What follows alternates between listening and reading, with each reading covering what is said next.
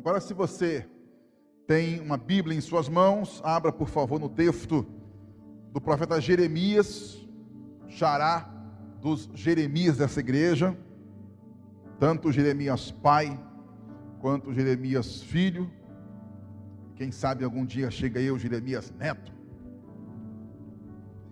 Uh, Jeremias 29, verso 12. Palavra do coração de Deus para o teu coração.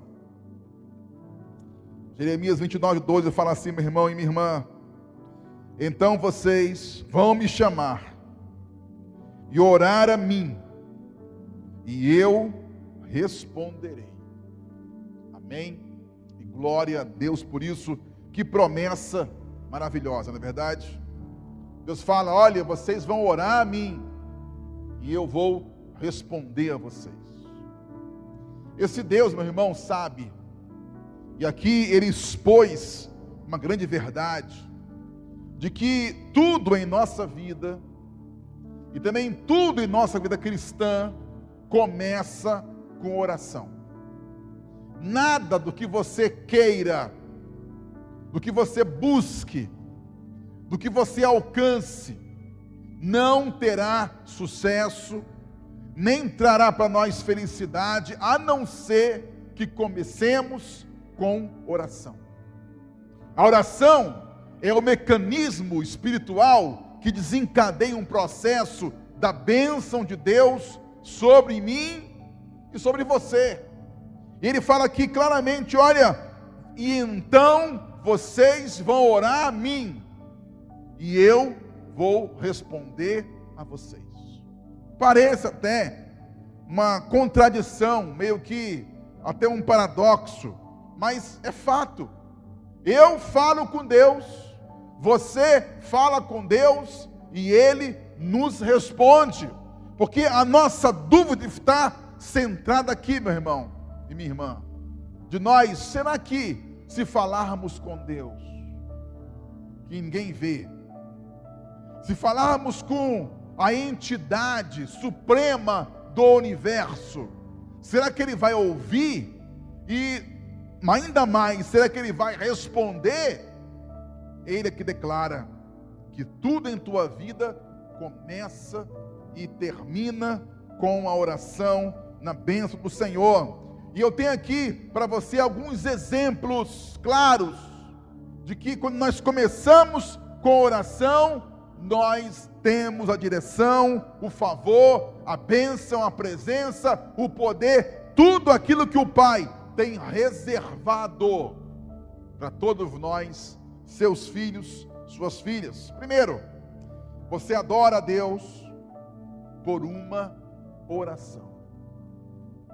Toda canção ao Senhor e toda oração que aqui fazemos aqui na igreja ou em casa é uma expressão da adoração, do louvor meu e seu. Não há, meu irmão, nenhuma adoração que não passe pelo crivo, pelo caminho, pela estrada da oração. Na verdade, o louvor é falar assim: Senhor Deus, eu te amo, eu te adoro, eu te louvo, eu quero estar contigo e em tua presença. Então você adora a Deus, começando com a sua oração. Fala a Bíblia, Marcos capítulo 5, aquela mulher que tinha uma hemorragia frequente em sua vida, ela não conseguia se curar daquela sua menstruação 24 horas por dia, e passou anos e anos a fio buscando saúde, cura, até que encontrou em Jesus, no toque em sua roupa, a cura de toda a sua enfermidade. E fala a Bíblia, em Marcos 5, aquela mulher, depois que foi curada pelo Senhor, e o Senhor questionou quem foi que lhe havia tocado, porque dele havia saído virtude. Fala a Bíblia que aquela mulher ela se prostra, se ajoelha, ela adora a Jesus, ela fala com Jesus que foi ela que o tocou, e o Senhor salva a sua vida não só a cura fisicamente, mas também a transforma pelo poder do seu próprio nome, nome do Senhor Jesus. E aí você percebe que aquela prostração, aquela adoração, ela culminou na fala dela, no, falar dela, na conversa, na oração que ela tem com Jesus, mostrando para nós que toda adoração tem esse caminhar, esse crivo da oração ao Senhor. Por isso que nós, meus irmãos, não cremos aqui na igreja que a adoração é entretenimento. Nada disso. Não cremos num tipo de adoração que é feito, que é feita para entreter as pessoas. Não. Nós cremos numa adoração que nos põe aqui na terra e nos inspira, nos eleva, nos leva à presença gloriosa do Senhor, e Ele vem, e as pessoas que não são crentes, Ele salva, e nós Ele cura, abençoa e nos ajuda. Então ouça isso.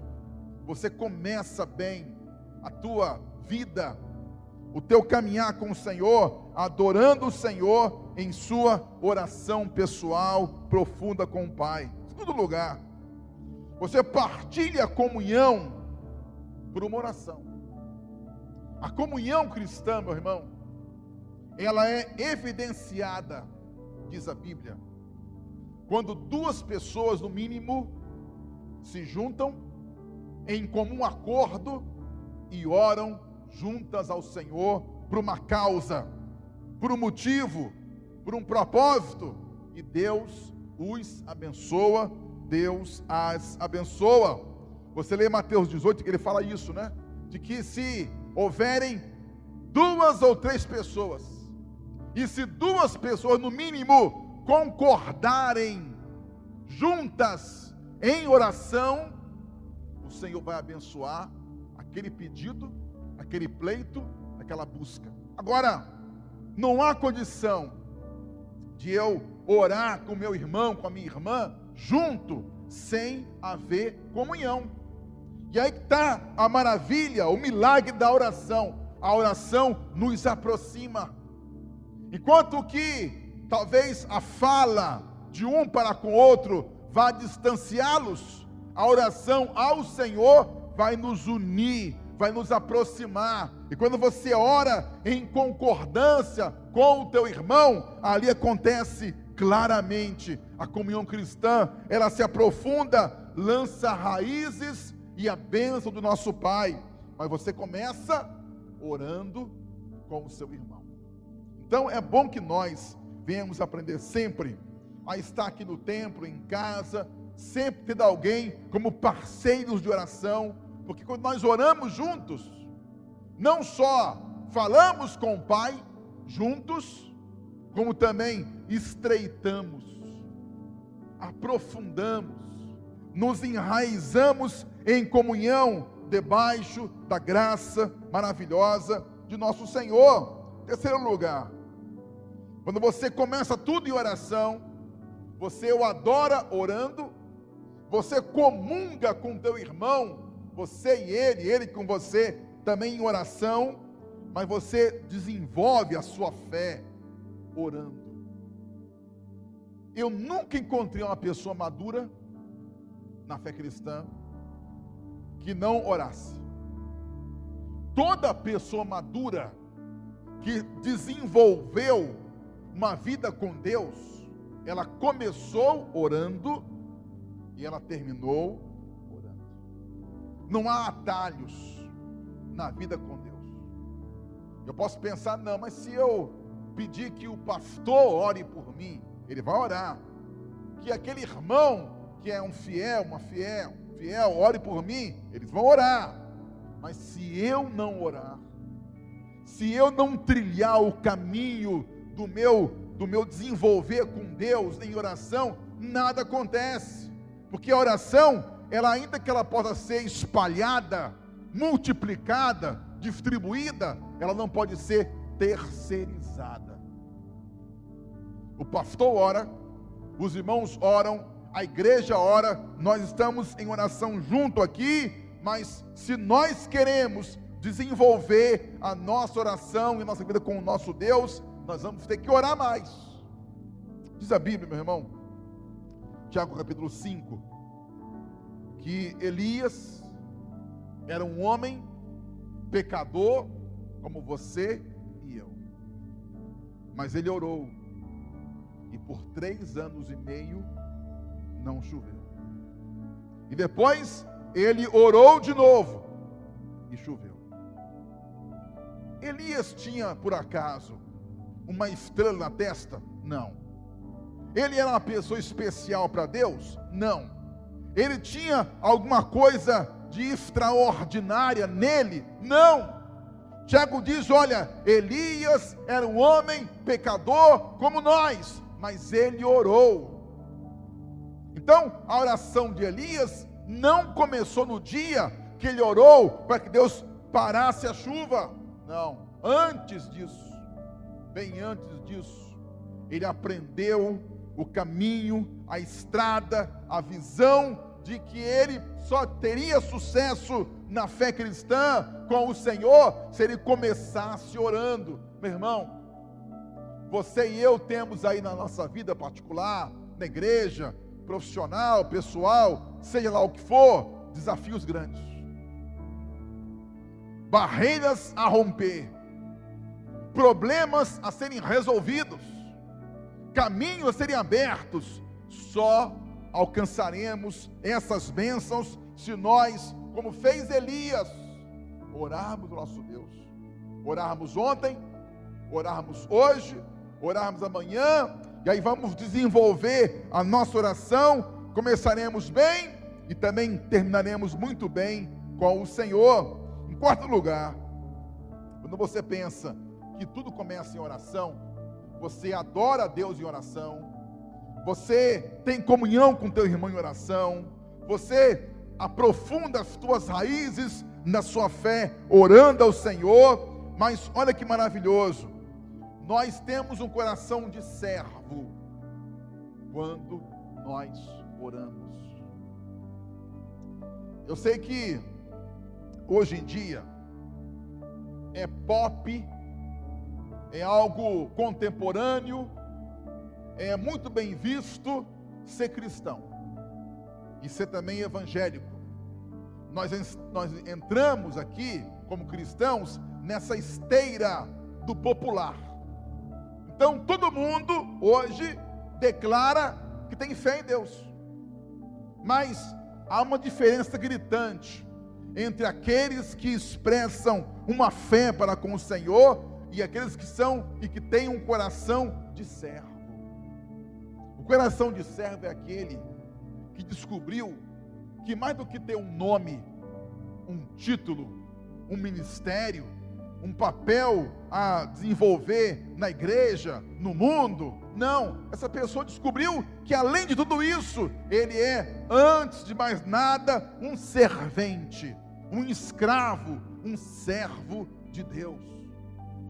E esse coração só consegue enxergar isso quando nós temos a condição de orar ao Senhor. E aí, Jesus, para explicar isso, ele conta uma história para nós, em Lucas 17.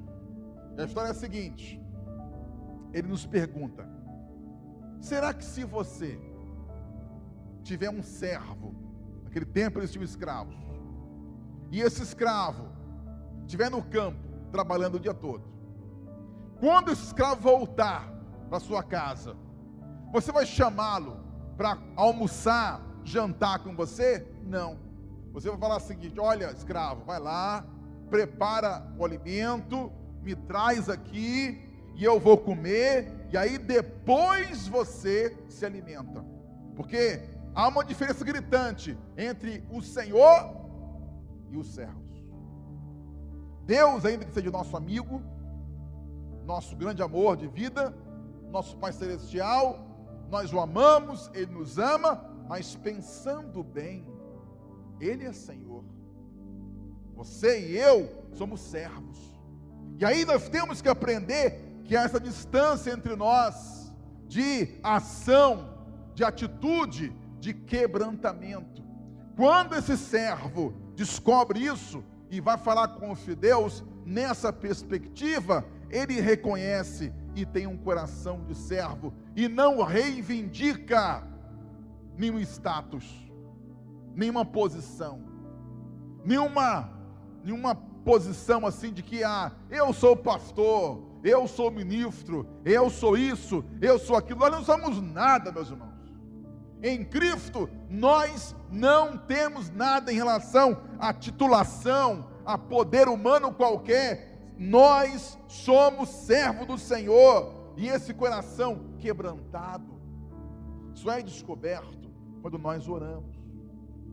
Quando nos ajoelhamos, nos quebrantamos, declaramos que nós somos serventes, escravos de nosso Deus, e aí Ele vai poder te usar melhor atuar na tua vida melhor e transformá-lo em um vaso de bênçãos nas mãos dele.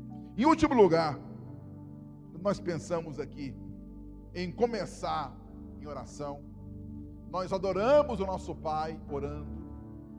Nós estendemos a comunhão com o nosso irmão, mas só o fazemos orando.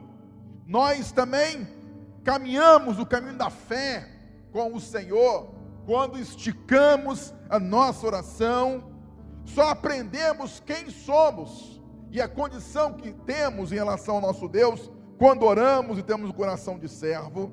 Mas ouça, você faz missões quando você ora. Lembram de Isaías capítulo 6?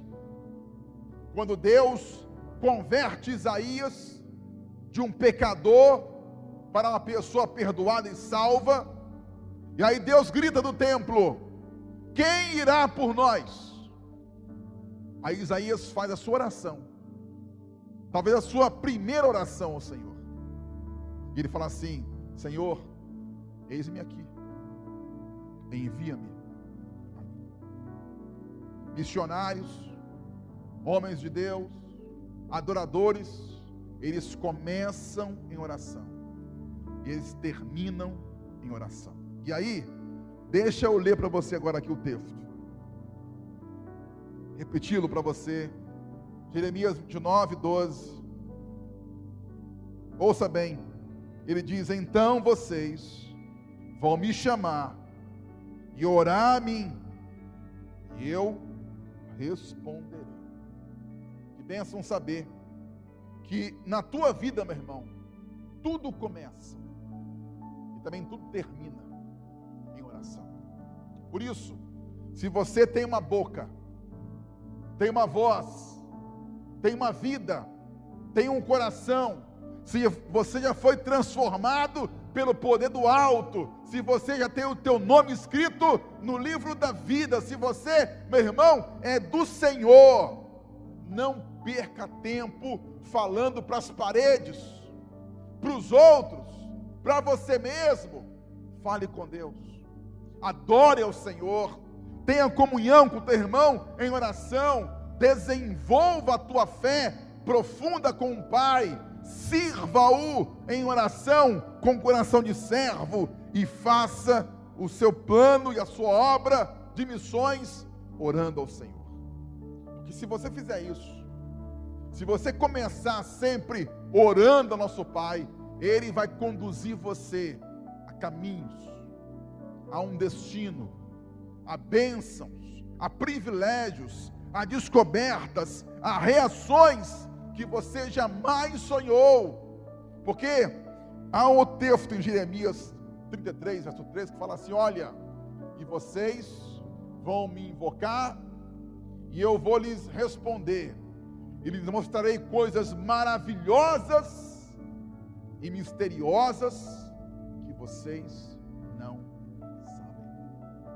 Então você não sabe, nem eu sei, a bênção que o Pai preparou para cada um de nós. Agora, o processo aqui, o desencadear aqui, o segredo, a tecla ser apertada, é oração. Oração, oração, oração, em nome do Senhor Jesus. Amém? Quantos creem nessa oração? Fique de pé então, já que falamos de oração, vamos falar com o nosso Pai e vamos orar a Ele em nome do Senhor Jesus. Eu estava hoje ali com Francisco e a Alba, levando ali o segundo lote das cestas básicas em Jerusalém. E lembra daquela pessoa que eu falei para você, daquela senhora que tinha, que tem vários filhos? Quando nós chegamos em sua casa, ela apontou lá ela e os seus filhos com um largo sorriso e falou assim: Pastor, eu acabei de falar de vocês agora mesmo, porque aqui estão os meus filhos, carentes de pão, de comida. É muito bom saber que você orou, que eu orei, que nós, como igreja, oramos e contribuímos, e nós somos a resposta da oração muita gente. Não esqueça disso, meu irmão. Tua vida é uma expressão da oração que você faz para Deus e da oração que os outros fazem para Deus também. E você, é essa resposta, esta bênção de nosso Pai. Vamos orar ao Senhor. Ó Deus, nós te louvamos. Porque, ó Pai, nós concordamos com a tua palavra. Ó Deus, ela diz, e nós, que nós iríamos falar contigo, iríamos orar ao Senhor, e o Senhor iria nos responder. Obrigado, Pai, porque todos os dias, a cada instante, lá no passado distante, ainda hoje mesmo, nós oramos ao Senhor, e o Senhor, Pai, respondeu de pronto, falou conosco, nos conduziu, nos protegeu, nos livrou, abriu portas, janelas, oportunidades, bênçãos, Pai, para cada um de nós.